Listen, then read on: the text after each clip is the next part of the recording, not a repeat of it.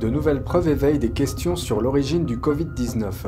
Des données révèlent que la Chine a stocké des équipements de protection individuelle avant que la pandémie n'éclate. Les îles Salomon envoient des policiers pour une session de formation en Chine. En Thaïlande, un groupe d'environ 60 chrétiens qui ont fui la Chine appelle à l'aide. Ils risquent l'expulsion et cherchent une porte de sortie. Bienvenue dans Regard sur la Chine. La pandémie remet la Chine communiste sous les feux des projecteurs. En effet, de nouvelles preuves révèlent que la Chine stockait des équipements de protection médicale ou EPM bien avant que la pandémie n'éclate officiellement. Selon The Telegraph, les exportations d'EPM de la Chine vers les États-Unis ont chuté d'environ 50% entre août et septembre 2019. Cela remettrait considérablement en question la théorie de Pékin selon laquelle la pandémie est née d'un marché de fruits de mer à Wuhan, où les premiers cas de Covid-19 sont apparus en décembre 2019. La baisse significative des fournitures d'EPM sortant de Chine a tiré la sonnette d'alarme et deux anciens responsables américains en prennent note. Le docteur Tom McGinn, conseiller principal en santé au département de la sécurité intérieure, et le colonel John Hoffman, chargé de recherche à l'Institut de protection et de défense alimentaire. En remontant les données, ils ont également découvert que la Chine avait commencé à acheter des stocks d'EPM en Europe, en Australie et aux États-Unis à peu près au même moment. L'un des responsables a déclaré à The Telegraph Il ne s'agit pas d'une hausse ou d'une baisse normale. Il convient de noter que la Chine est le plus grand fabricant d'EPM au monde.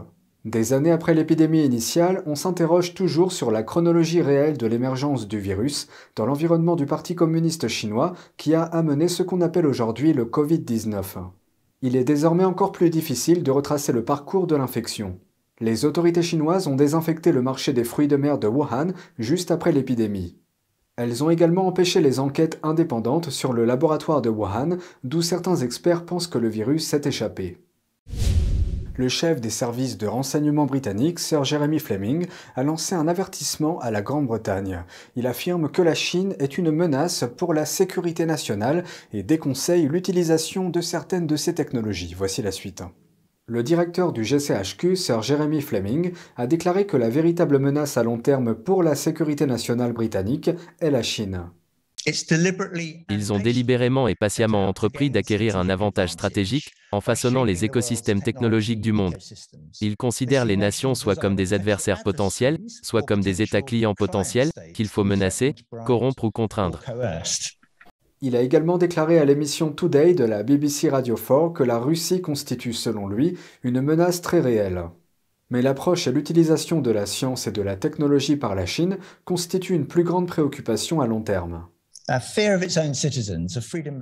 Une peur de ses propres citoyens, de la liberté d'expression, du libre-échange, des normes technologiques et des alliances ouvertes. Tout le système ouvert et démocratique est le système international fondé sur des règles.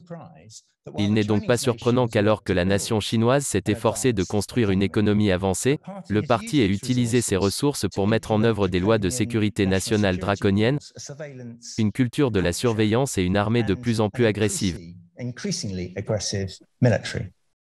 Selon lui, les pays qui cherchent à obtenir un soutien économique de la part de la Chine pourraient constater que celui-ci est assorti de nombreuses conditions telles que l'adoption imposée des technologies chinoises.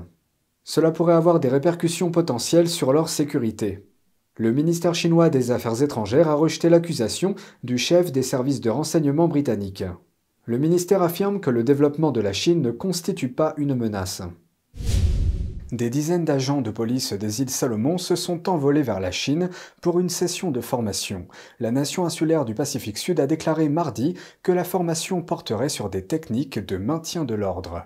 La formation amènera 32 agents en Chine pendant un mois où ils visiteront divers postes de police. Au début du mois, la police chinoise a organisé une autre formation pour une force de police locale dans les îles Salomon. Ces formations s'inscrivent dans le cadre d'un pacte de sécurité signé par les deux pays au début de l'année. Cet accord a suscité des inquiétudes aux États-Unis et en Australie, qui fournissaient traditionnellement un soutien policier dans cette région stratégiquement importante. Depuis lors, les États-Unis ont intensifié leurs efforts pour soutenir les îles Salomon et d'autres pays de la région afin de contrer l'influence croissante de la Chine. Le mois dernier, lors d'un sommet avec les dirigeants des îles du Pacifique, l'administration Biden a déclaré qu'elle enverrait des formateurs en maintien de l'ordre du FBI aux îles Salomon cette année. Le Premier ministre des îles Salomon a déclaré à l'Australie qu'il restait le partenaire de choix de son pays en matière de sécurité. Il a également nié que le pacte avec la Chine permettrait à Pékin d'installer une base militaire dans son pays. Faisant partie de ce que l'on appelle la deuxième chaîne d'îles, les îles Salomon revêtent une grande importance géopolitique pour les États-Unis et leurs alliés. En Thaïlande, un groupe d'environ 60 chrétiens qui ont fui la Chine appelle à l'aide. Ils pourraient bientôt être expulsés vers la Chine, où ils risquent d'être persécutés pour leur foi. Un groupe d'environ 60 chrétiens chinois a fui la Chine il y a environ trois ans pour échapper aux persécutions religieuses du régime communiste. Selon le Christian Post, le groupe a fui le pays communiste après que l'un des pasteurs de leur église a été arrêté et condamné à 9 ans de prison pour subversion du pouvoir de l'État. Le groupe a d'abord fui en Corée du Sud pour demander l'asile, mais sans succès. Une membre de la Sainte Église réformée de Shenzhen, désormais appelée Église Mayflower, s'est entretenue avec KLTV alors qu'il se trouvait en Corée du Sud. Le gouvernement chinois nous persécute à cause de nos croyances. Il ne nous permet pas de nous réunir et il ne permet pas à nos enfants d'aller à l'école dans notre église. Le groupe s'est ensuite enfui en Thaïlande afin de réduire les risques d'être kidnappé par des agents sous couverture. Le gouvernement chinois persécute les chrétiens depuis très longtemps, et il ne s'agit pas seulement des chrétiens, mais aussi d'autres confessions, notamment le Falun Gong, les musulmans, les bouddhistes. NTD s'est entretenu avec le Premier ministre du gouvernement du Turkestan oriental en exil. Le Turkestan oriental est également appelé Xinjiang. C'est là que vivent les Ouïghours, un groupe ethnique majoritairement musulman contre lequel le Parti communiste chinois commet un génocide. Le gouvernement chinois, le Parti communiste estime que toutes les religions sont une menace pour son pouvoir. Et espérons que cela n'arrive pas, mais il ne serait pas surprenant que la Thaïlande expulse ses chrétiens vers la Chine. La fondatrice de Freedom Seekers International, Dina Brown, a posté une vidéo sur Facebook en septembre disant qu'elle était avec une famille chinoise qui n'a pas pu s'échapper avec les autres membres de l'église Mayflower. Elle n'a pas précisé où ils se trouvaient. Freedom Seekers est une organisation de défense des chrétiens. Je suis avec eux depuis trois semaines, car la présence d'une Américaine les protège de la menace d'un traitement sévère de la part des Chinois. Je m'envole dimanche et je serai remplacé par d'autres Américains qui ont essayé d'assurer une certaine protection ici. Je me rendrai à Washington pour faire le point sur la situation. Nous continuons à travailler avec le département d'État, et nous prions pour qu'il trouve un moyen de réinstaller cette petite église au Texas, où notre organisation est installée et prête à les aider à se réinstaller. Jason Perry de NTD est à l'origine de ce reportage. C'est tout pour aujourd'hui, merci d'avoir suivi Regard sur la Chine. On se retrouve lundi pour une nouvelle émission, prenez soin de vous et à bientôt.